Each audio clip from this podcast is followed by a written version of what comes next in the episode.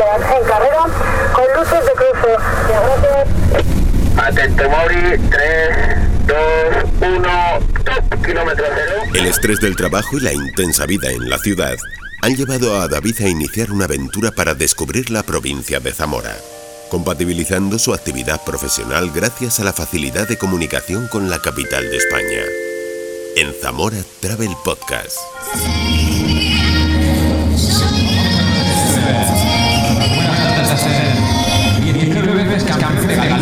Hoy me encuentro en la salida de la Vuelta Ciclista a Zamora. Durante los próximos días acompañaré a los corredores y a quienes forman parte de este espectáculo deportivo.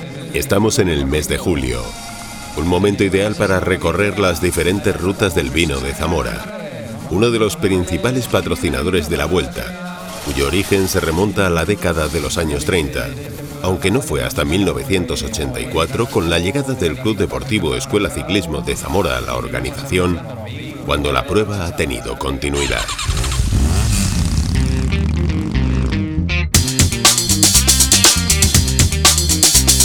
Muy cerca del territorio de la Ruta del Vino de Toro, entre las localidades de Rebellinos de Campos y Villalba de la Lampreana, en el entorno de las lagunas de Villafáfila, se disputa la primera etapa en esta zona de Tierra de Campos he conocido a Victorio, un vecino de Villalobos. Tierra de Campos, tú ten en cuenta que Tierra de Campos era en los años después de la guerra, en el cincuenta y tantos, era, eh, el granero de, España, o sea, donde salían todos los cereales. Luego eran pueblos muy, bastante avanzados. Ten en cuenta que en Villalobos hizo la, concentración parcelaria, la primera concentración parcelaria en el año, me parece que empezó en el 59 y se terminó en el 61, 62.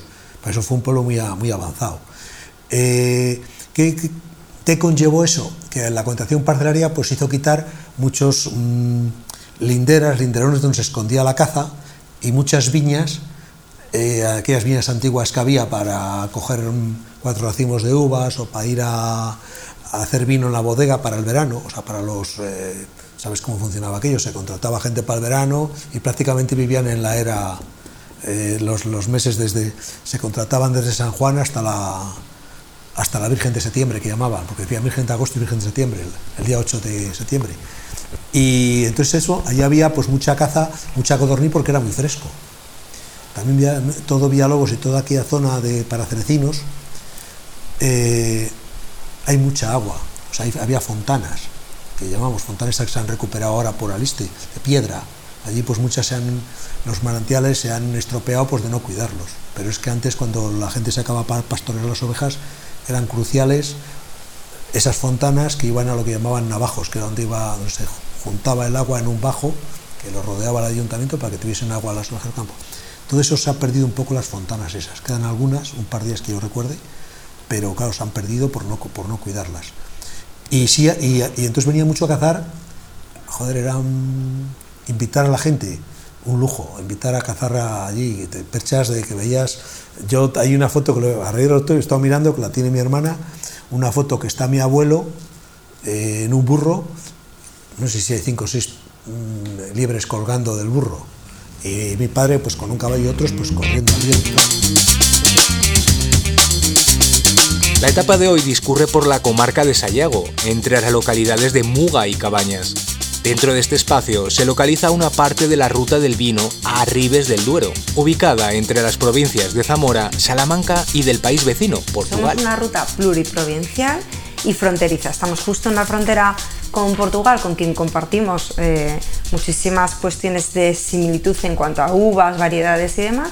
Y luego tenemos eh, dos provincias, Salamanca y Zamora. Dentro, la ruta del vino de Arribes tiene varias fortalezas, pero la fundamental, desde luego, es una cuestión paisajística. Nosotros tenemos, es una ruta, igual que la denominación, que es larga y estrecha junto al Duero, en la frontera con Portugal, y entonces nuestras altitudes van desde 700 metros hasta los 400 en la zona del cañón, Paisajísticamente tenemos varios niveles de protección, somos un parque regional, el Parque Arribes del Duero, eh, tenemos la Reserva de la Biosfera Meseta Ibérica, que también en 2015 es declarada por la UNESCO y formamos parte de ella, Y valores ambientales, bueno, las rapaces, los anfibios y paisajísticamente un cañón que llega a 200, 300, 400 metros de desnivel que se puede ver desde otro de los socios, que es uno de los barcos que va por el cañón. Yo siempre cuento un poco eh, serio un poco en broma, que Arribes es eh, un refugio de bichos raros en cuanto a animales y también en cuanto a personas y variedades. Nosotros tenemos eh, variedades únicas en el mundo y la mayor parte de las bodegas que están incluidas dentro de la denominación y dentro de la ruta elaboran con estas variedades. Son tan raras que incluso hay plantaciones experimentales de litacil que, estudian cómo maduran esas variedades. O sea, somos como un banco de conserva genética a nivel eh, natural. La Juan García, que es la mayoritaria, por ejemplo, y que se elaboran vinos en la zona y que es, proviene eh, de, esa zona, vamos, surge ahí, en tintas o bruñal, bastardo, rufete y en blancas, por ejemplo, pues doña blanca, puesta en cruz, que también son variedades únicas en la zona. Entonces eso a nivel eh, pues enológico es un atractivo fundamental. Las posibilidades de estas rutas son muy variadas y aquí se pueden vivir diferentes experiencias, tal como me las contó Liliana. Llegamos a la tercera etapa, en la comarca de Aliste. Aquí he tenido la oportunidad de conocer a personas de distintas nacionalidades y procedencia, desde Figueroa de Arriba hasta Moveros, pasando por Alcañices o la presa de Castro en la raya con Portugal. Muy cerca de este punto conocí a Marcos, que me habló de las prohibiciones impuestas por la frontera antes de formar parte de la Unión Europea. Con cabras, otros con vacas, cada uno, y en la raya pues, eh, pues podías tener, eh, encontrarte y tener amigos, que yo tengo alguno, de, que los conocíamos y nos veíamos, no todos los días, pero había temporadas que a lo mejor te estabas viendo todos los días, pero después a lo mejor pasaba un medio año y no te volvías a ver, porque cambiabas de, de, posición. Era unas veces era ir para la frontera como ir al lado contrario. El ganado, unas veces lo ibas para una. Cada día era distinto. Y era lo que las amistades que tenías era de verte por ahí, pero nada más. No, no, y si pasabas para allá, podía ser, alguna vez me te llamaban la atención. No era la primera vez, ni, ni, de que ellos venían para acá y nosotros íbamos para pasábamos por lo de Portugal, pero era mínimo. Y, que, y después de ir a Paradela, pues lo, lo normal era ir a buscar café. Lo normal. Pero te arriesgabas, hasta dos kilos casi te lo daban como paso libremente. Aliste es un territorio acogedor, abierto a quien se acerca. En él se mezclan las lenguas y es habitual que surjan tertulias en cualquier lugar, como en la casa de Bernard y Mari Carmen, donde conocí a Manolo y Javier. Cuando pasó Ángel con, con Modesta, que yo estaba ahí cavando un día por la tarde con el coche. Pero, me dice Ángel, pero ¿Tú? ¿Tú estás aspirando todo esto? Claro. Y, lo, y lo, que ves y antes y no sé qué no es tuyo. Que sí, es mío. Mira que estoy cavando. Claro que es mío.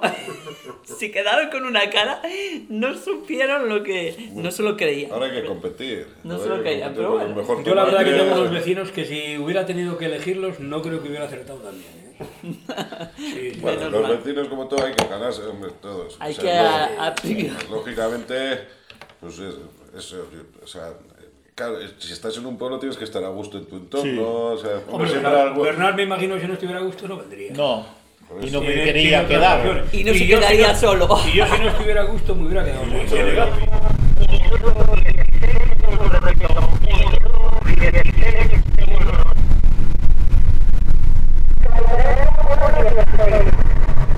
Después de la tercera etapa la clasificación general empieza a estar definida, y aunque restan aún dos jornadas para finalizar esta edición de la vuelta, algunos de los corredores que a priori eran favoritos han dejado de contar para la general. La cuarta etapa discurrirá entre Muelas de los Caballeros y Las Hedradas, un recorrido de alta montaña que pondrá a prueba a los ciclistas para superar los puertos de Padornelo y La Canda para llegar a la meta. Hombre, la etapa reina de Zamora, y lo dicen los equipos, eh, es una, una etapa dura.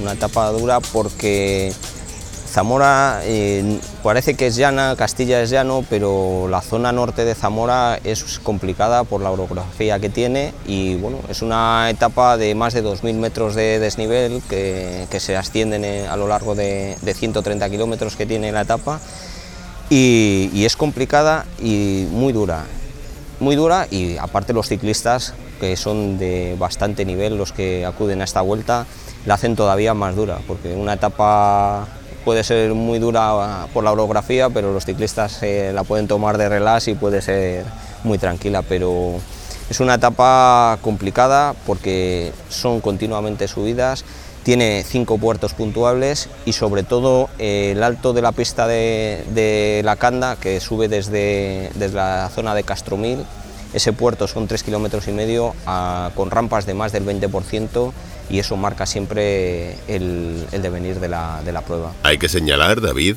que las Edradas apenas tiene una veintena de habitantes, dispuestos, eso sí, a recibir a las 350 personas que integran la caravana de esta edición de la Vuelta. Como bien sabéis, la bici va conmigo a cada destino y me ha permitido descubrir multitud de territorios siguiendo las indicaciones de Juan. Normalmente vamos hacia la zona de Carvajales, o hacia el Salto de Villalcampo.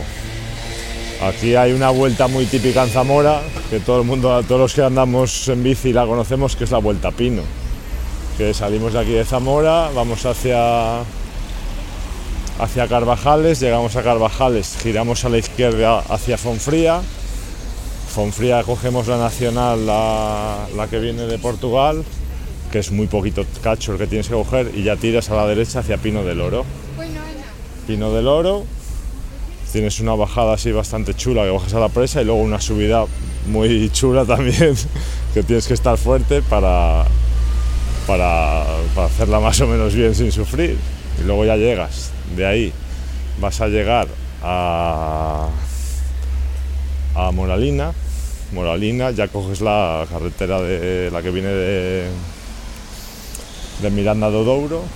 Entonces vas a la presa de Villalcampo bajas otra vez, vuelves a subir el pueblo Vía al Campo, llegas al pueblo Vía al Campo y tiras a Zamora por Muelas y luego ya ahí la tienes la variante de venir por Almaraz o por, o por. Esa es la ruta, así, si quieres hacer bastante desnivel y no, hay, no hay grandes puertos, pero al final te, salen, te sale un buen desnivel acumulado en 110 kilómetros te salen unos 1.600 metros de desnivel, que para ser un Zamora, si no, luego ya te tienes que ir a Sanabria. Pero ya te supone coger el coche y claro, ya no es, no es ahí desde Zamora, es irte hasta Puebla y de allí hacer rutas o también otra cosa que solemos hacer es a veces ir hasta Fermoselle con el coche y por ahí también hacemos rutas que nos metemos en Portugal, por Benposta o Fermoselle, por ahí también ahí te sale buen desnivel.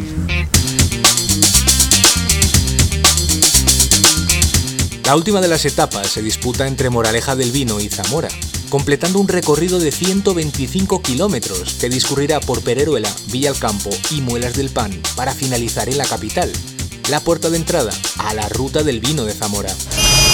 Soy David, tengo 37 años. Soy de Madrid y trabajo para una multinacional. He decidido desconectar, reencontrarme, me voy a Zamora. Quiero conocer sitios auténticos, espacios naturales, las tradiciones, gente auténtica. Cambio de vida. Cogeré mi bici, la mochila y voy a compartir contigo este diario. Zamora Travel Podcast, una iniciativa del Patronato de Turismo de la Diputación Provincial de Zamora.